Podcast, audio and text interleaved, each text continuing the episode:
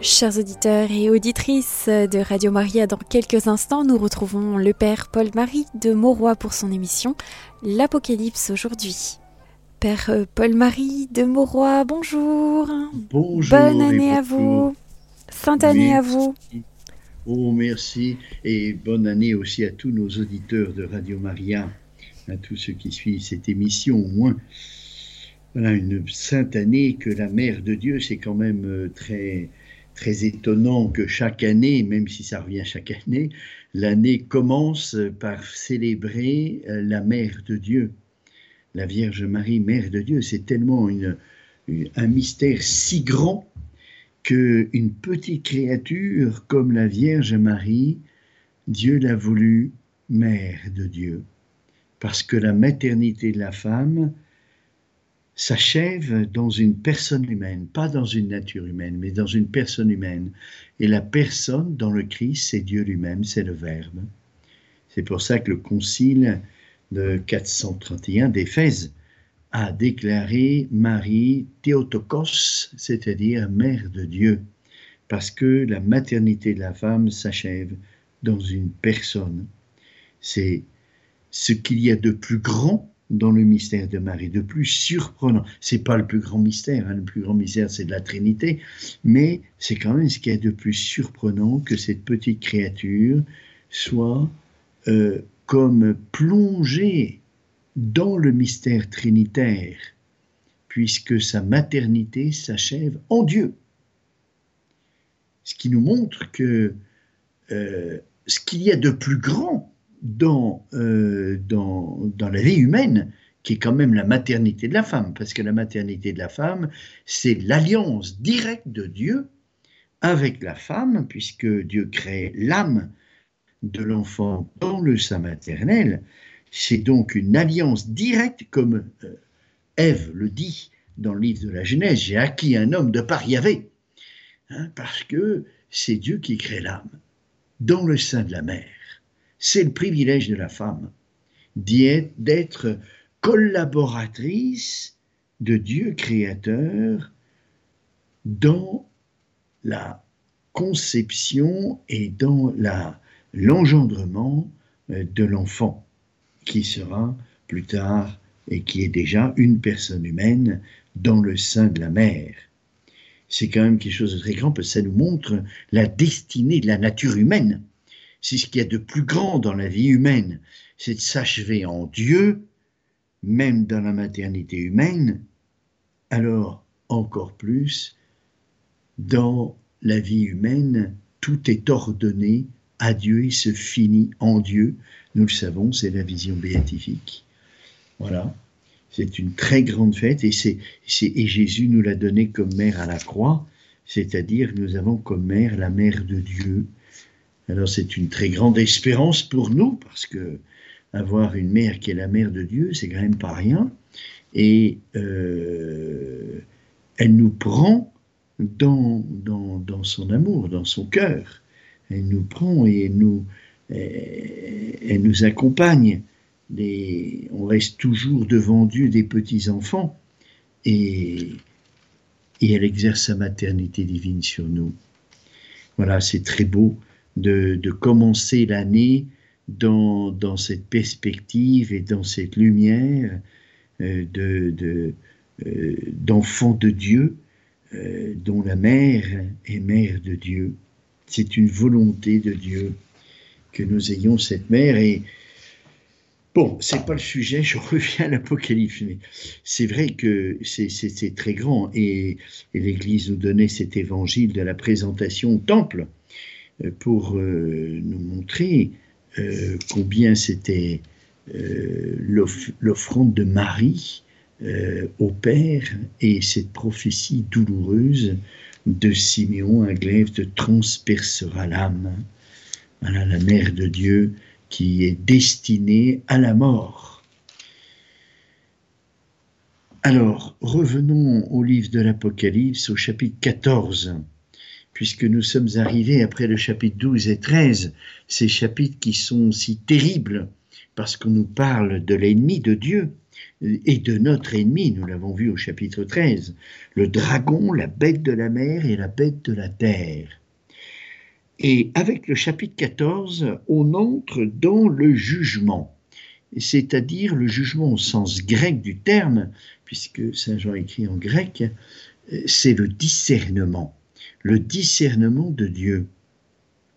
On a déjà vu quelque chose d'assez semblable euh, au chapitre 7, après l'ouverture des six sceaux, où on a vu euh, combien euh, nous étions prédestinés dans un combat spirituel qui, qui, qui, qui, nous prend tout entier, parce qu'il y a les conséquences du péché originel, il y a euh, l'ennemi lui-même qui nous tente, et il y a l'esprit du monde sous l'influence de Satan, mais c'est autre chose que Satan, c'est les collaborateurs euh, du démon qui, qui créent un milieu qui n'est pas du tout favorable à la vie chrétienne, il faut en être lucide il faut le savoir, il ne faut pas faire la politique de l'autruche en disant tout va bien, c'est merveilleux. Oui, il y a des choses très bonnes dans le monde, et heureusement, ça nous stimule et ça nous euh, donne un peu le goût de, vivre. Euh, mais le sens de la vie, c'est quand même Dieu, et c'est quand même la béatitude qui nous attend, qui nous est promise. Alors, après euh, cette prédestination, on voit une lutte qui, qui, augmente, il y a comme un intermédiaire, on nous montre le ciel, on nous montre le ciel où il y a tous les élus, les 144 000 euh, des 12 tribus, des 12 000 de 12 tribus d'Israël, et puis euh, un nombre incalculable, indéchiffrable au sens propre du terme, indénombrable, des élus de toute langue, race, peuple et nation. Ça, c'est les élus du Nouveau Testament qui sont si nombreux. Alors que les élus du, de l'Ancien Testament sont 144 000. Alors, c'est pas à prendre matériellement, il n'y a pas que 144 000 saints de l'Ancien Testament au ciel, il y en a beaucoup plus. Mais à comparer des saints du Nouveau Testament, c'est un nombre limité. Et là, de nouveau, après cette lutte contre le dragon, la bête de la mer et la bête de la terre, on a l'impression que le monde entier est pris par ce combat. Et c'est pas une impression, c'est une réalité. Mais que l'impression, c'est que euh, dans ce combat, il y a beaucoup d'échecs. Il y en a beaucoup qui se laissent euh, prendre par la perfidie, l'astuce, la, la, la, subtilité des tentations démoniaques. Et alors on se dit, mais alors tout est fichu, tout est perdu. Alors on nous donne ce chapitre 14 qui nous montre le discernement, le jugement de Dieu.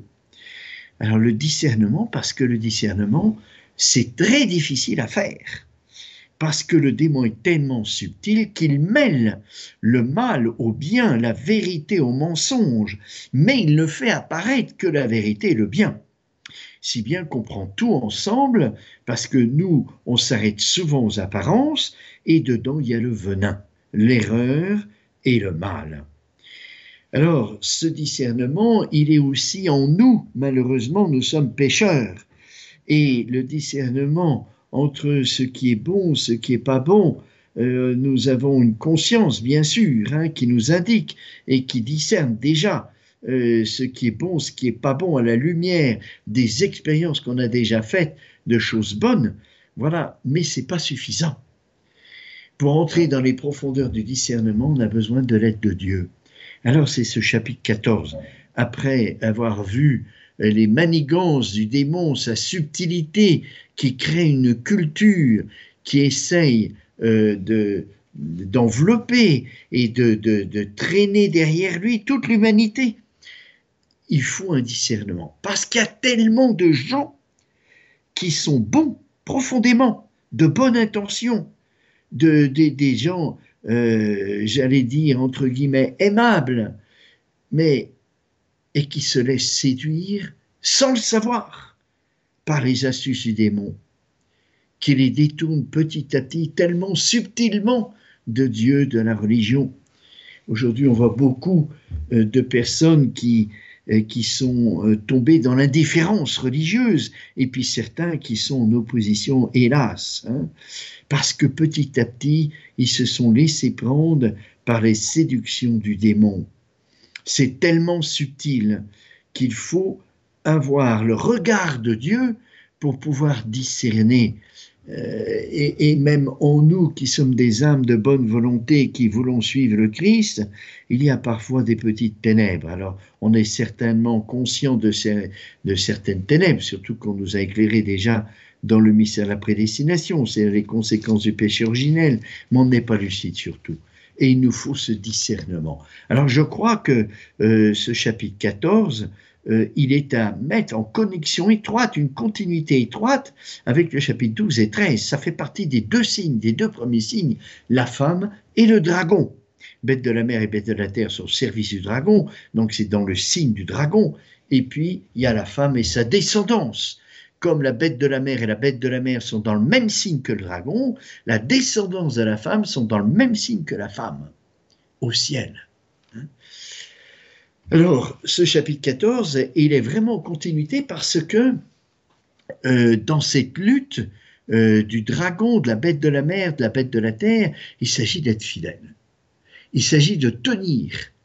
Il s'agit de ne pas se laisser emporter pour autant qu'on peut le discerner. Et c'est pour ça qu'on a besoin de ce discernement de Dieu pour être fidèle et tenir jusqu'au bout. Parce que la moindre erreur nous affaiblit et, on est moins fort et petit à petit on glisse. Voilà.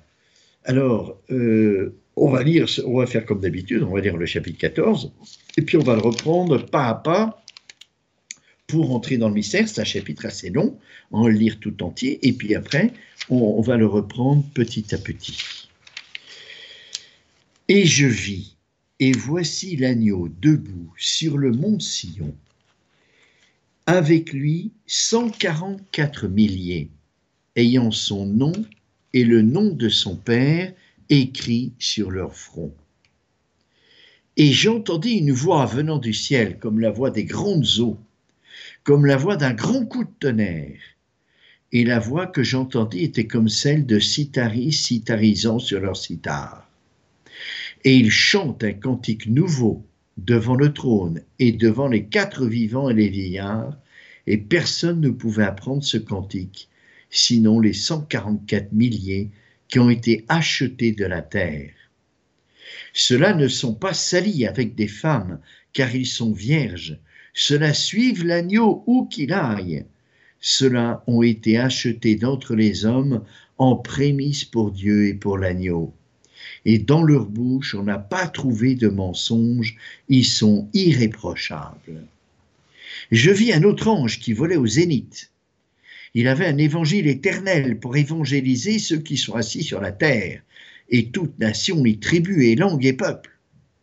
Il disait d'une voix forte, Craignez Dieu, et rendez-lui gloire, car elle est venue l'heure de son jugement et prosternez-vous devant celui qui a fait le ciel et la terre et la mer et les sources d'eau.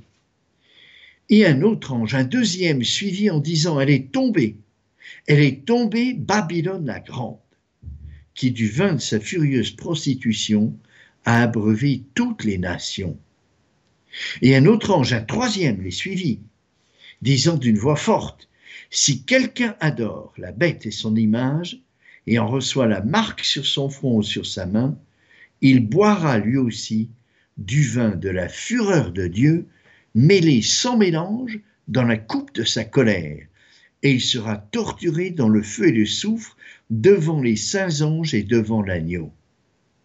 Et la fumée de leur torture monte pour des éternités d'éternité, et n'ont de repos jour et nuit, ceux qui adorent la bête et son image, et quiconque reçoit la marque de son nom. Ici est la constance des saints, ceux qui gardent les commandements de Dieu et la foi en Jésus. Et j'entendis une voix venant du ciel qui disait, Écris, heureux dès à présent, les morts qui meurent dans le Seigneur. Oui, dit l'Esprit, qu'ils se reposent de leur labeur, car leurs œuvres les accompagnent. Et je vis, voici une nuée blanche, et sur la nuée assis quelqu'un de semblable à un fils d'homme, ayant sur sa tête une couronne d'or et dans sa main une faucille acérée. Et un autre ange sortit du sanctuaire, criant d'une voix forte à celui qui était assis sur la nuée, envoie ta faucille et moissonne. Car elle est venue l'heure de moissonner, car la moisson de la terre s'est desséchée. Et celui qui était assis sur la nuée jeta sa faucille sur la terre, et la terre fut moissonnée. Et un autre ange sortit du sanctuaire qui est dans le ciel, ayant lui aussi une serpe acérée. Et un autre ange sortit de l'autel, celui qui a pouvoir sur le feu, et il cria d'une voix forte à celui qui avait la serpe, la serpe acérée, disant, Envoie ta serpe acérée, et vendange les grappes de la vigne de la terre, car ses raisins sont à point. L'ange jeta sa serpe sur la terre, vendangea la vigne de la terre, et jeta le tout dans la cuve, la grande cuve de la fureur de Dieu.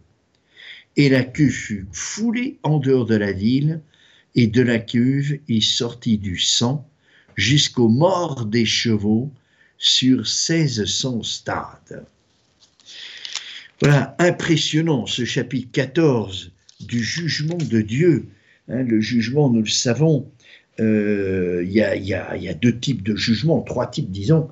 Il y a donc le jugement au sens grec du terme, qui est le discernement, discernement vrai, faux, bien, mal. Et puis, il y a jugement de Dieu dans sa sagesse. Au moment de la mort de chacun d'entre nous, on se retrouvera en face du Christ pour un jugement particulier, et il y aura le jugement quand le Christ reviendra sur la terre, un jugement général qui confirmera le jugement particulier.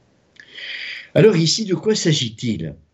Je crois qu'il s'agit du discernement euh, et en même temps euh, du, jugement, hein, parce que une fois que le discernement est fait sur le bien et le mal, eh bien le jugement tombe. Alors, un jugement euh, plein de miséricorde, évidemment, hein, parce que euh, justice et paix s'embrassent, hein, et, tout, pouvoir a été remis euh, au Christ. Jésus le dit lorsque, avant, plutôt c'est, oui, il le dit, tout pouvoir m'a été remis par le Père, et, et ce pouvoir, c'est le pouvoir aussi de juger. Et il a été remis par le Père au Fils parce que le Père meurt sur la, parce que le Fils meurt sur la croix pour nous sauver. C'est-à-dire que le jugement du Père passe par le mystère de la croix, c'est-à-dire passe par la grande miséricorde du Christ pour nous. Alors je vis, voici l'agneau debout sur le mont Sion. L'agneau symbolisme hein, bien sûr du Christ, mais du Christ euh, crucifié. C'est l'agneau euh, qui, qui, qui, est innocent et qu'on va euh, offrir en sacrifice. Voici l'agneau debout sur le mont Sion, et avec lui 144 milliers, ayant son nom et le nom de son Père écrit sur leur front. Alors, ces 144 milliers, on les a déjà vus au chapitre 7, hein, mais ici, c'est pas tout à fait la même chose. Parce qu'au chapitre 7, il s'agissait vraiment des 12 000 de chaque tribu d'Israël, c'est-à-dire des saints de l'Ancien Testament, et le 144 milliers était un nombre qui voulait indiquer un nombre fini euh, d'élus. Euh, en opposition avec les élus, enfin en opposition, en contraste, disons, avec les élus euh, du Nouveau Testament qui qu'on ne peut pas donc compter tellement ils sont nombreux. Là, les 144 milliers, ils ont le nom du Père sur leur front. Hein, et, le nom du Père sur leur front, c'est la marque du baptême. Donc, c'est pas les 144 000 euh, du chapitre 7, c'est euh, les élus du ciel, l'ensemble des élus du ciel, surtout les baptisés, surtout ceux qui reçoivent la marque du Père, c'est-à-dire la grâce en premier lieu, pas forcément le baptême, le caractère sacramentel, c'est d'abord la grâce. Hein. Donc c'est l'ensemble des élus du ciel. Et on, les nombre 144 milliers pour dire que eh ben, c'est pas fini. Quoi. Il, y a, il, y a, un certain nombre d'élus, mais il y en a encore d'autres hein, qui doivent arriver. Et j'entendis une voix venant du ciel, comme la voix des grandes eaux, comme la voix d'un grand coup de tonnerre. Alors les grandes eaux, on l'a déjà vu au chapitre 1 aussi. Hein, C'était dans la, euh, la, la, description du Fils, euh, du Fils de l'homme qui était au milieu des sept candélabres d'or. On le décrivait euh, avec ses cheveux blancs comme de la neige, comme de la laine, et sa voix comme la voix des grandes eaux. Alors ça, c'est la voix du grand prêtre, de Jésus grand prêtre dans la gloire, et, et la voix de celui qui parle, la voix de sa parole, la profondeur, les grandes eaux, la profondeur des océans que personne ne peut expérimenté parce que c'est insondable. Il n'y a aucune matière qui peut résister à la pression euh, dans ces profondeurs. Donc on peut connaître, bien sûr, la profondeur des grandes eaux par d'autres méthodes, notamment le son. Euh, voilà. Euh, bon, j'entre pas dans le détail scientifique, mais on, on, peut connaître la profondeur des grandes eaux. Euh, là, ça indique euh, la grande voix venant du ciel, donc quelque chose de divin qui a une profondeur unique parce que c'est une profondeur d'amour. La voix d'un grand coup de tonnerre, alors ça, c'est plutôt l'Esprit Saint. Euh, la, lumière, les, tonnerres, voilà, on, a déjà vu aussi au chapitre 4, euh, où, clairement il s'agissait de l'Esprit Saint. Là, c'est la puissance, la profondeur de l'amour et la puissance. Et euh, la voix que j'entendis était comme celle de citaristes citarisant sur leur sitar. Alors c'est comme, euh, d'abord c'est harmonieux, la première chose. Hein. La sitar c'est un instrument mélodieux et donc c'est une voix malgré la, la, violence du coup de tonnerre et la force du coup de tonnerre, la puissance du coup de tonnerre, la profondeur de l'amour, il y a une harmonie une harmonie merveilleuse. Et comme il s'agit d'un sitar, on pourrait presque dire c'est une liturgie, une liturgie du ciel. Hein. Et d'ailleurs, on le dit après, il chante un cantique nouveau devant le trône et devant les quatre vivants et les vieillards. Et personne ne pouvait apprendre ce cantique, sinon les 144 milliers qui ont été achetés de la terre. Ah, c'est un secret, un secret qui est lié à la vision béatifique. Un secret qui est un secret d'amour. Il chante un cantique nouveau devant le trône, devant les quatre vivants et les vieillards, et personne ne pouvait apprendre ce cantique sinon les... Donc une liturgie céleste. Euh, on a déjà vu dans le livre de l'Apocalypse, à chaque fois qu'il y a un grand événement qui se passe, il y a toujours une liturgie avant, euh, une liturgie divine, euh, céleste qui porte l'événement euh, dans, dans, la prière, hein, puisqu'il s'agit ici euh, d'un cantique nouveau devant le trône. Ceux-là ne se sont pas salis avec des femmes, car ils sont vierges. Cela suivent l'agneau où qu'il aille. Alors voilà, on décrit ici les, les, élus du ciel. Ils ne se sont pas salis avec des femmes. Hein, ça, c'est le, euh, c'est l'adultère hein, qui est symbolique dans la Bible et qui signifie d'abord euh, le, détournement de l'adoration. Ils sont vierges. Alors ça, c'est pas à prendre matériellement, hein, bien sûr. Tout est symbolique dans l'Apocalypse, même ceux qui sont pas scellés avec des femmes. Bien sûr, c'est aussi juste matériellement, mais c'est d'abord une signification spirituelle. Euh, ils sont vierges, c'est-à-dire ils sont euh, de la béatitude euh, de, ceux qui ont le cœur pur. Hein, c'est ça la virginité, c'est la béatitude des cœurs purs. Bienheureux les cœurs purs, ils verront Dieu. Ben, nous sommes au ciel, c'est la vision béatifique. Donc, ceux qui sont vierges, ce sont ceux qui sont tout entiers tournés vers Dieu. Hein, les cœurs purs, alors les cœurs purs, ils verront Dieu. Ils verront Dieu, c'est l'intelligence qui va voir Dieu. C'est pas nos yeux de chair. Alors pourquoi est-ce qu'on mêle euh, les cœurs avec l'intelligence euh, Aimer, c'est une chose, et contempler avec l'intelligence, c'est autre chose. Et pourtant, euh, dans la béatitude que Jésus a proclamée, c'est lié. Parce que euh, euh, la béatitude, la vision béatifique, elle se prépare sur la terre. Et elle se prépare comment? Eh bien, elle se prépare en cherchant la vérité. Parce que euh, dans la vision béatifique, on verra Dieu tel qu'il est, c'est-à-dire vérité et amour. Et à chaque fois que sur la terre, euh, je me laisse prendre euh, à, à, à, voir ou à intelliger des choses, à comprendre des choses, je m'intéresse à des choses qui ne me conduisent pas à la vision béatifique, eh bien, je m'en détourne. Et la virginité du cœur, c'est celui qui met toute son intelligence aux choses divines ou aux choses terrestres, mais qui conduisent à Dieu. Voilà. Un, bon paysage, un magnifique paysage, et puis on dit Dieu est là, le Créateur est là.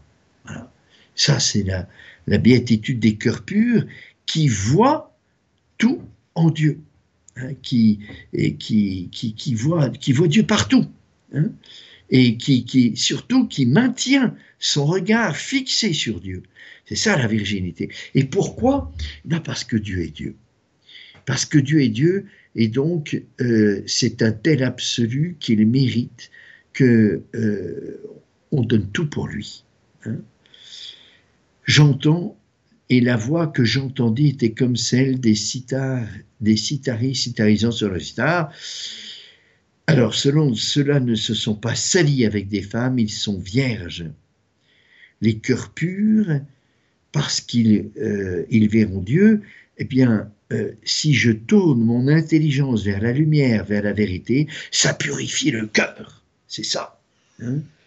Euh, la béatitude des cœurs purs, ce sont ceux qui mettent toute leur intelligence à la recherche de la vérité. Et ça, ça purifie le cœur bien sûr, il y a un lien entre les deux. Cela suive l'agneau où qu'il aille. Alors ça, je crois que c'est à, comprendre en rapport avec ce qui précède, c'est-à-dire la bête de la mer, la bête de la terre et le dragon. Hein, euh, suivre l'agneau où, qu'il aille, en particulier, euh, l'agneau comme agneau, c'est la croix. Hein, alors, euh, ceux qui chantent ce cantique dans le ciel, euh, qui, qui, vivent de la béatitude des cœurs purs, ce sont ceux qui ont été fidèles, qui ont suivi le Christ, qui ne se sont pas laissés égarer par les astuces de la bête de la mer, de la bête de la terre, et qui sont, alors bien sûr, il y a des échecs parce qu'on est pécheur, mais c'est pas de cela qu'on parle, parce que le pécheur, il se repent, il lave sa, robe dans le sang de l'agneau. Vous voyez, c'est pas une perfection hein, qui, est, euh, qui est requise ici. La béatitude des cœurs purs, c'est pas les parfaits, c'est ceux qui cherchent la lumière et quand ils se rendent compte qu'ils se sont égarés parce qu'ils cherchent la lumière, eh bien, ils trempent leur robe dans le sang de l'agneau, ils vont se confesser. Voilà. Cela suive l'agneau où qu'il aille. C'est-à-dire la fidélité au Christ jusqu'au bout et jusqu'à la croix parce que malheureusement, la bête de la mer et la bête de la terre, eh bien, c'est le mystère euh, de, l'iniquité hein, qui crucifie les innocents et qui crucifie euh, ceux qui euh, veulent suivre le Christ. Ceux-là ont été achetés d'entre les hommes en prémisse pour Dieu et pour l'agneau. Achetés donc faisant référence au mystère de la croix Hein, euh, et dans leur bouche on n'a pas trouvé de mensonge, ils sont irréprochables. Alors on n'a pas trouvé de mensonge, hein, parce que le mensonge est le père du mensonge, euh, comme il est dit par Saint Jean dans son évangile, c'est le démon.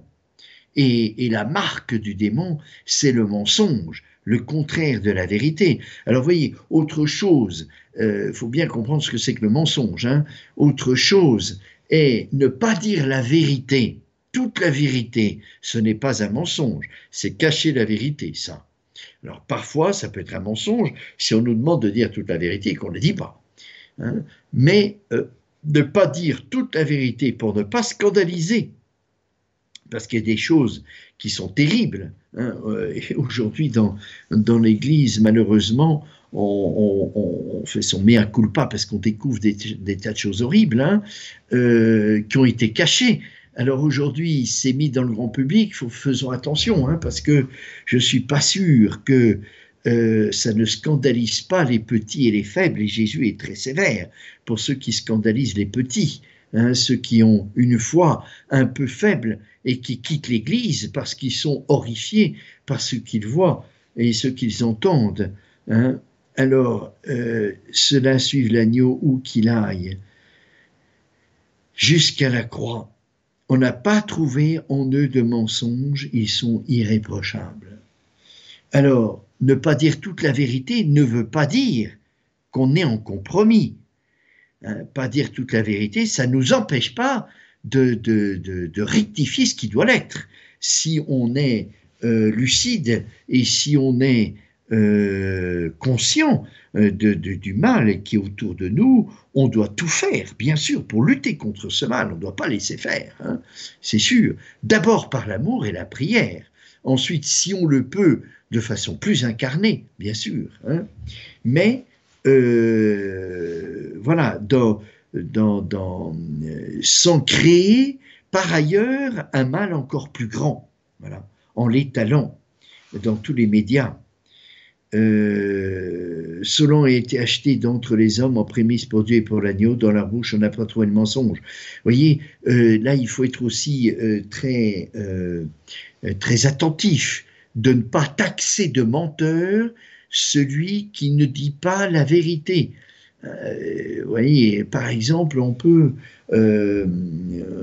pendant la guerre évidemment, ceux qui cachaient des juifs, euh, et quand la Gestapo frappait à la porte, est-ce que vous cachez des juifs? Non, euh, c'est un mensonge matériellement, mais l'intention, c'est de sauver des personnes, c'est pas de tromper. Bien sûr que ça, ça implique de tromper, mais c'est de sauver des vies. Et saint Thomas dit, c'est un, saint Thomas d'Aquin hein, dit, c'est ce n'est pas un mensonge formellement. Matériellement, oui, mais pas formellement. Comme Jésus, euh, qui au chapitre 7 de l'évangile de Saint Jean euh, dit à ses frères et sœurs, je ne monte pas à la fête. Allez-y, vous montez parce que votre heure est toujours présente. Et puis on le voit qu'il monte quand même. Et Jésus n'a pas menti. Il a dit non, je ne monte pas, et puis après, il y monte quand même. C'est pas un mensonge c'est parce qu'il ne voulait pas monter avec l'intention avec laquelle euh, ses frères et sa famille voulaient monter, c'est-à-dire pour qu'il se manifeste, qu'il soit roi. Il y a toujours la multiplication des pains qui est derrière, hein, au chapitre 6, hein, où on voulait faire Jésus roi. il faut qu'il se manifeste au temple pour qu'on le proclame roi. Et Jésus ne monte pas dans cette intention. Donc il dit, je ne monte pas avec vous. Et pourtant, c'est pas un mensonge. Hein ne pas prendre pour menteur aussi les exagérations. Euh, celui qui exagère sans le faire exprès parce qu'il est, un peu marseillais, donc il, exagère un tout petit peu tout ce qu'il dit. Ce n'est pas c'est une exagération. Il n'a pas voulu mentir, dire le contraire de la vérité. Voilà. C'est simplement un peu de vanité, sans doute. Hein. C'est pas bon, bien sûr. Hein. Il faut être plus précis qu'on peut hein, pour mettre les gens dans la lumière. Mais faisons attention, ne taxons pas trop vite euh, de mensonges, hein, comme euh, fils du démon, euh, celui qui exagérerait un tout petit peu. Ils sont irréprochables. Alors, cette irréprochabilité, encore une fois, au sens de Saint Jean, c'est pas la perfection. Hein. c'est celui qui veut faire un chemin de lumière avec toutes les misères qu'il porte, hein. ces misères de pécheurs, ces misères de faiblesse, ces misères, etc., mais qui se reprend tout le temps parce qu'il a confiance dans la miséricorde de Dieu et qu'il veut faire ce chemin de lumière, alors il est irréprochable. Hein. C'est comme dans la première épître où Saint Jean nous demande de marcher dans la lumière et il dit, eh bien, si euh, on vient à pécher, alors Dieu est miséricordieux et ça ne nous empêche pas de marcher dans la lumière, même le péché qui pourtant est ténèbre, mais en faisant la lumière, c'est-à-dire en demandant le pardon de Dieu.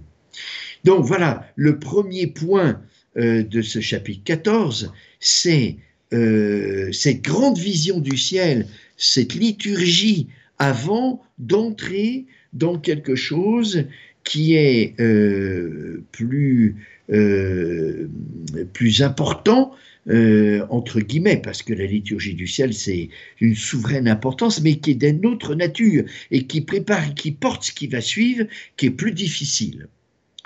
Alors, au verset 6, je vis un autre ange qui volait au zénith. Il avait un évangile éternel pour évangéliser ceux qui sont assis sur la terre et toute nation et tribu et langue et peuple. Il disait d'une voix forte, Craignez Dieu, rendez-lui gloire, car elle est venue l'heure de son jugement.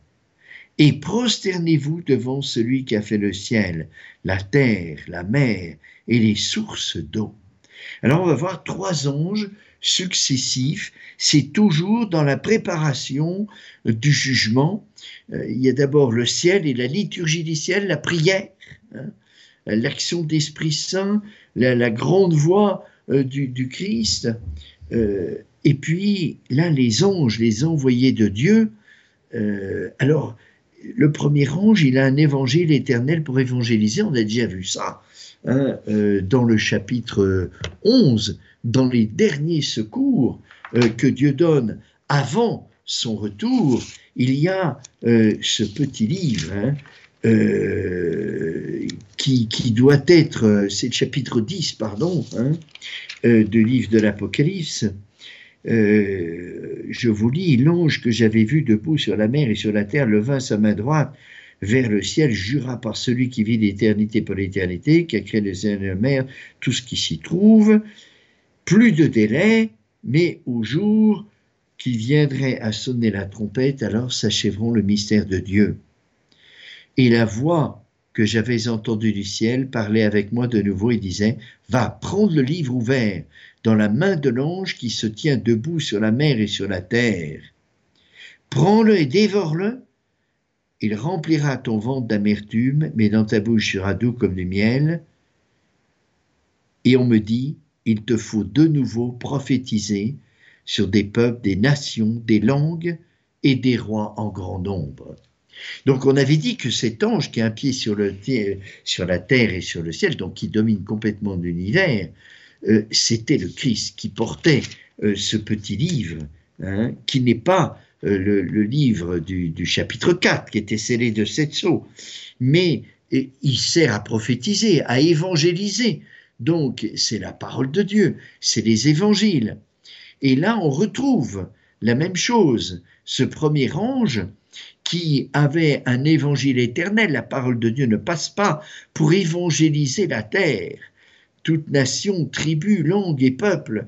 Et il disait d'une voix forte, craignez Dieu et rendez-lui gloire. Voilà le conseil qui est donné pour se préparer au discernement. L'adoration. Craignez Dieu, rendez-lui gloire, qu'elle est venue parce qu'elle est venue l'heure du jugement. Prosternez-vous devant celui qui a fait le ciel et la terre, et la mer, et les sources d'eau. Se prosterner, c'est adorer le Créateur. Craignez Dieu et rendez-lui gloire. Alors la crainte, c'est directement lié à l'adoration. Il ne s'agit pas de la peur, hein, la crainte, hein. c'est le don de crainte euh, qui est lié à la béatitude des pauvres. Bienheureux les pauvres, en esprit, le royaume des dieux, de Dieu est à eux. Là, il s'agit hein, du jugement, on, entre dans le ciel ou non. Hein? Alors craignez Dieu et rendez-lui gloire. Voilà la manière euh, de, faire la vérité hein, sur nous, euh, en nous-mêmes, parce qu'on est des créatures et on dépend de Dieu. Alors quand on adore Dieu, dans l'esprit de don de crainte, donc qui n'est pas la peur, mais c'est la délicatesse d'amour, hein, c'est-à-dire la crainte d'offenser et de d'abîmer la relation d'amour que nous avons avec le Christ, que nous avons avec le Père du ciel. C'est ça la vraie crainte.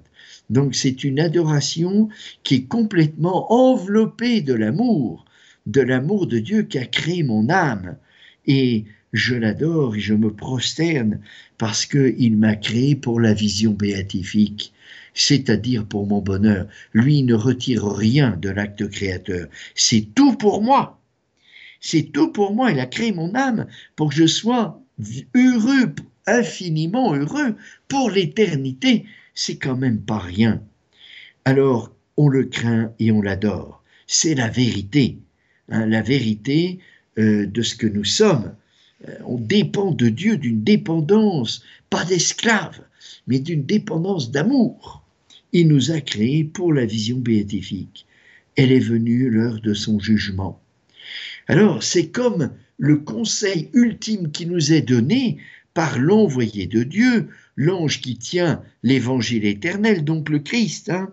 Adorez Dieu, rendez-lui gloire, car elle est venue l'heure de son jugement, pour nous préparer et comme pour échapper au jugement. Parce que si on adore, on fait la lumière en nous. Et il n'y a pas de ténèbres si on est dans la lumière. Ils sont irréprochables. Dans leur bouche, on n'a pas trouvé de mensonge. Évidemment, quand on adore, on est dans la vérité.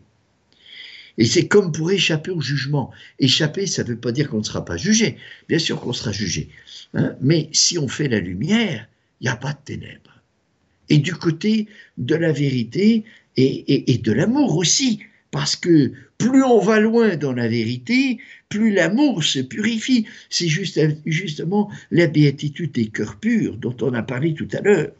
Bienheureux les cœurs purs, ils verront Dieu. Voir Dieu déjà sur la terre, c'est le contempler.